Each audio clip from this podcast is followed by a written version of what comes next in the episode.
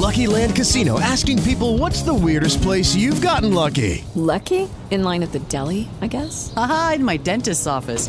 More than once, actually. Do I have to say? Yes, you do. In the car before my kids' PTA meeting. Really? Yes. Excuse me, what's the weirdest place you've gotten lucky? I never win and tell. Well, there you have it. You can get lucky anywhere playing at LuckyLandSlots.com. Play for free right now. Are you feeling lucky? No purchase necessary. Void where prohibited by law. 18 plus. Terms and conditions apply. See website for details.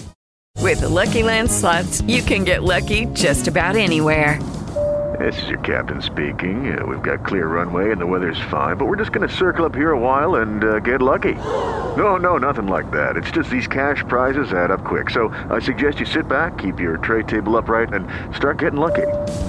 Play for free at LuckyLandSlots.com. Are you feeling lucky? No purchase necessary. Void where prohibited by law. 18 plus terms and conditions apply. See website for details.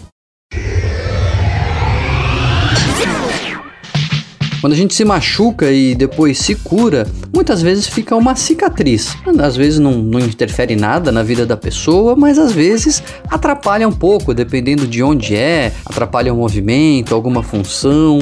Eu costumo dizer que a depressão de vez em quando deixa cicatrizes. A pessoa já melhorou, o humor já está de volta, o ânimo já está restaurado, enfim, a pessoa está bem, mas a memória às vezes não volta a ser o que era. Parece que ela fica mais esquecida ou com a memória menos afiada do que era antigamente. Mesmo ela já estando bem, mesmo ela já estando de alta. Outra cicatriz que às vezes fica da depressão é a insônia. O padrão de sono não está tão ruim como quando a pessoa estava deprimida, mas não é mais a mesma coisa. Às vezes fica mais difícil de pegar no sono e de relaxar. Pois um estudo muito interessante foi feito agora com um aplicativo de música chamado The Music Star, um aplicativo que foi desenvolvido por estudantes de doutorado em musicoterapia, foi testado para insônia em pacientes com depressão um pouco mais de 100 pacientes com depressão que tinham dificuldade ali de dormir por conta do quadro clínico,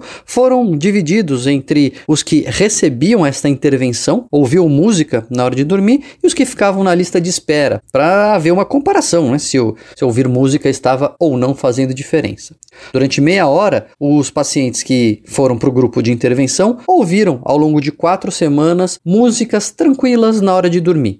Nesse aplicativo você pode escolher ali o ritmo da música, a batida, e eles colocavam, logicamente, batidas tranquilas para poder relaxar. Os resultados mostraram uma coisa interessante. Mesmo que a depressão não tivesse melhorado, então ouvir música na hora de dormir não melhorou a depressão, a percepção da qualidade de sono melhorou. As próprias medidas de parâmetros de sono, como profundidade, tempo de sono REM, não se modificaram, mas a percepção, a sensação de ter tido uma boa noite de sono foi maior entre os pacientes que ouviram música do que entre aqueles que estavam na lista de espera e não ouviram música. Pode ser um efeito placebo, pode não ser a música em si, mas na hora de dormir, toda ajuda é bem-vinda. Se você quiser acompanhar outras ideias, já sabe, me siga nas redes sociais no arroba Daniel M. Barros.